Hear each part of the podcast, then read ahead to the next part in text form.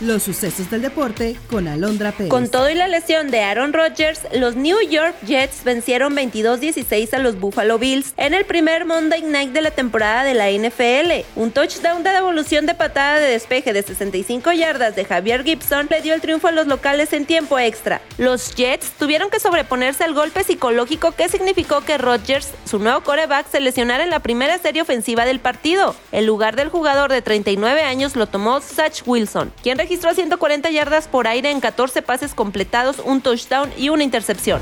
Los Pericos de Puebla ganaron el tercero de la Serie del Rey por pizarra de 8 carreras a 2, con lo que las hostilidades llegarán al menos al quinto juego. Unión Laguna lleva ventaja de dos juegos a uno. Luis Gámez abrirá este martes por la novena coahuilense. El encuentro será a las 7 de la tarde.